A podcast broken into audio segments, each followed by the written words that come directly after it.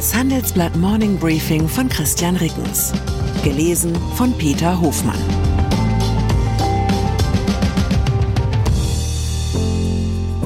Guten Morgen allerseits. Heute ist Montag, der 4. Dezember. Und das sind unsere Themen. Absage. Habeck fliegt wegen Haushaltskrise nicht nach Dubai. Aufschub. Mercosur-Abkommen verzögert sich weiter. Ausschüttung. Mercedes bietet höchste Dividendenrendite im DAX. Nach einer kurzen Unterbrechung geht es gleich weiter. Bleiben Sie dran. Ich bin Dr. Robin John, Allgemeinarzt in Schönebeck. Das ist 15 Kilometer von Magdeburg entfernt und trotzdem zu weit, um hier Nachwuchs zu finden. Immer mehr Praxen im Salzlandkreis bleiben unbesetzt und Patienten haben lange Wege und noch längere Wartezeiten. Das muss sich ändern. Die besondere Nähe der niedergelassenen Haus- und Fachärzte ist in Gefahr. Was die Gesundheitspolitik jetzt dringend ändern muss, erfahren Sie auf rettetdiepraxen.de. Winter. Hoffentlich konnten Sie das erste echte Winterwochenende des Jahres beim Rodeln, Skifahren oder einem Spaziergang genießen und gehören nicht zu denjenigen, die durch verschneite Straßen, ausgefallene Züge oder den gesperrten Flughafen München beeinträchtigt waren. Zu diesen klassischen Widrigkeiten der Winterzeit sind inzwischen weitere getreten. Da sind einerseits die Missionare am digitalen Stammtisch, die uns weismachen wollen, dass es angesichts der Schneemassen mit dem Klimawandel ja doch nicht so weit her sein könne. Und die Gegenfraktion, die orakelt, dass wir uns von der weißen Pracht bloß nicht in Sicherheit wiegen lassen sollten. Ich bin kein Klimaexperte, aber ich bin mir ziemlich sicher, ob es am 1. Dezemberwochenende des Jahres 2023 in Deutschland schneit oder nicht, hat nur eine sehr begrenzte Aussagekraft über Tempo und Ausmaß des globalen Klimawandels. Also lassen wir doch dem Schnee seine politische Unschuld und genießen ihn einfach. Weltklimakonferenz. Seinen ganz eigenen Beitrag zur Reduzierung des CO2-Ausstoßes leistet heute Robert Habeck. Der grüne Wirtschaftsminister hat wegen der Haushaltskrise seine Reise zur Weltklimakonferenz in Dubai und zu weiteren Zielen in der Region abgesagt. Laut einer Ministeriumssprecherin geschah das auf Bitten von Bundeskanzler Olaf Scholz. Habecks Anwesenheit in Berlin sei notwendig, um nach dem Urteil des Bundesverfassungsgerichts die Gespräche über den Haushalt 2024 weiter voranzubringen. Die Verhandlungen finden aktuell vor allem in einer Dreierrunde mit Scholz, Habeck und Finanzminister Christian Lindner statt. Innerhalb der nächsten Tage muss die Koalition sich einigen, wenn sie den Haushalt für 2024 noch in diesem Jahr beschließen will. Wegen des Klimafondsurteils des Bundesverfassungsgerichts klafft im Etat für das kommende Jahr laut Lindner eine Lücke von rund 17 Milliarden Euro. Umstritten sind laut deutscher Presseagentur zwischen den Koalitionären vor allem zwei Fragen. Erstens soll es auch Einsparungen bei den Sozialausgaben geben. Das ist eine Forderung, die primär aus der FDP kommt. Und zweitens soll im kommenden Jahr unter Verweis auf die Folgekosten des Ukraine-Krieges die Schuldenbremse erneut ausgesetzt werden. Lindner sieht das skeptisch. Er sei nicht davon überzeugt, dass man eine neuerliche Aussetzung verfassungsgemäß tragfähig begründen könne, ließ der Finanzminister verlauten. Freihandel. Selbst wenn der Haushalt für 2024 noch irgendwie verfassungsgerecht hingedengelt wird, seinen gewaltigen Investitionsbedarf in den kommenden Jahren wird Deutschland nur decken können, wenn hierzulande das Wirtschaftswachstum wieder anspringt. Es muss uns gelingen, das langfristige Potenzialwachstum über die 1%-Marke zu hieven. Zumindest einen kleinen Beitrag dazu brächte das geplante Freihandelsabkommen zwischen der EU und den Mercosur-Staaten Brasilien, Argentinien, Uruguay und Paraguay. Dabei entstünde die größte Freihandelszone der Welt mit 770 Millionen Menschen.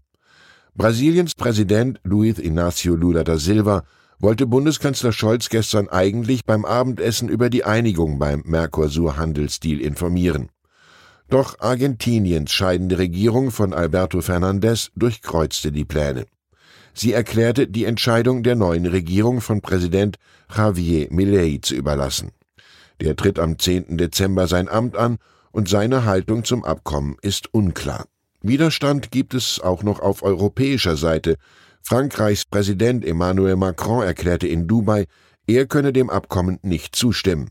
Er könne die französischen Bauern und Stahlhersteller nicht bitten, sich bei der Dekarbonisierung anzustrengen und zugleich die Zölle für südamerikanische Produkte abschaffen, die diesen Bedingungen nicht unterlägen.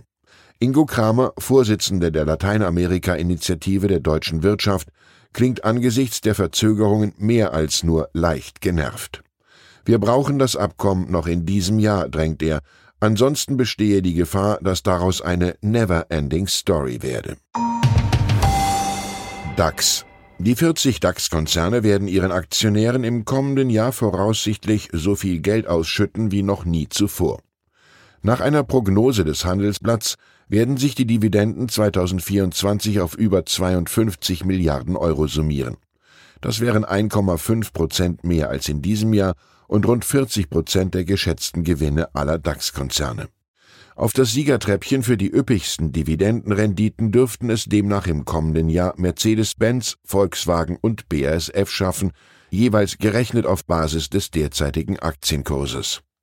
Allerdings zeigen die drei Spitzenreiter auch exemplarisch, warum eine hohe Dividendenrendite allein noch nicht unbedingt auf eine gute Geldanlage schließen lässt. BASF hält trotz Rückschlägen im Geschäft die Dividende wahrscheinlich stabil und würde damit drei Milliarden Euro ausschütten, aber voraussichtlich nur 2,5 Milliarden Euro für 2023 als Nettogewinn ausweisen. Die Dividende wird also teilweise aus der Substanz gezahlt. Bei den Autobauern ist die hohe Dividendenrendite vor allem ein Ausdruck der niedrigen Börsenbewertung. Thomas Meyer vom Vermögensverwalter Main First Asset Management sagt dazu, der Markt sieht jetzt die erwirtschafteten hohen Gewinne und Margen als Auslaufmodell. Wichtiger als die Dividende sei bei den Autobauern der Fokus auf neue und zukunftsträchtige Modelle für das Elektrozeitalter, so Meyer. Statt nur auf Dividendenrendite zu schauen, rät Handelsblatt Aktienexperte Ulf Sommer, auf Aktien von Unternehmen zu achten, die ihre Dividende dank steigender Gewinne Jahr für Jahr stetig erhöhen. Sommer, davon gibt es im DAX nicht viele. Immerhin, SAP steht 2024 vor der 14. Erhöhung in Folge, die deutsche Börse vor ihrer neunten. Lufthansa. Die neue First Class der Lufthansa hat ein Problem. Sie ist zu schwer.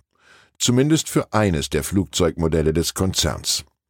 Bei der zweistöckigen Boeing 7478 wurde das Oberdeck verlängert. Damit hat der Jet im vorderen Teil schon jetzt ein Gewichtsproblem. Die besonders schweren First-Class-Sitze verstärken die Kopflastigkeit. Vorerst werde der Jumbojet deshalb nur in den übrigen drei Klassen modernisiert, erklärt Lufthansa-Chef Carsten Spohr kürzlich auf einer Mitarbeiterversammlung. Aus dem kopflastigen Riesenflugzeug ließe sich ein wunderbares Gleichnis über den übergroßen Ressourcenverbrauch der globalen Oberschicht zimmern. Dem begegnet Spur, indem er die Passagiere mit den teuersten Tickets im Lufthansa Jumbo künftig auf dem ältesten Gestühl Platz nehmen lässt. Oder frei nach Georg Büchner, Friede der Economy, Krieg der First. Ich wünsche Ihnen einen klassenübergreifenden Wochenauftakt. Herzliche Grüße, Ihr Christian Rickens. Ich bin Dr. Falk Stierkart und leite ein medizinisches Versorgungszentrum in Erlangen. Der Job als niedergelassener Arzt ist nicht unattraktiv, aber er scheitert oft schon an der Wurzel. Wenn unser Studiensystem nicht darauf ausgelegt ist, genug Ärzte in guter Qualität auszubilden, wie soll die medizinische Versorgung in Mittelfranken dann gedeckt sein? Die besondere Nähe der niedergelassenen Haus- und Fachärzte ist in Gefahr. Was die Gesundheitspolitik jetzt dringend ändern muss, erfahren Sie auf rettetdiepraxen.de. Thank you.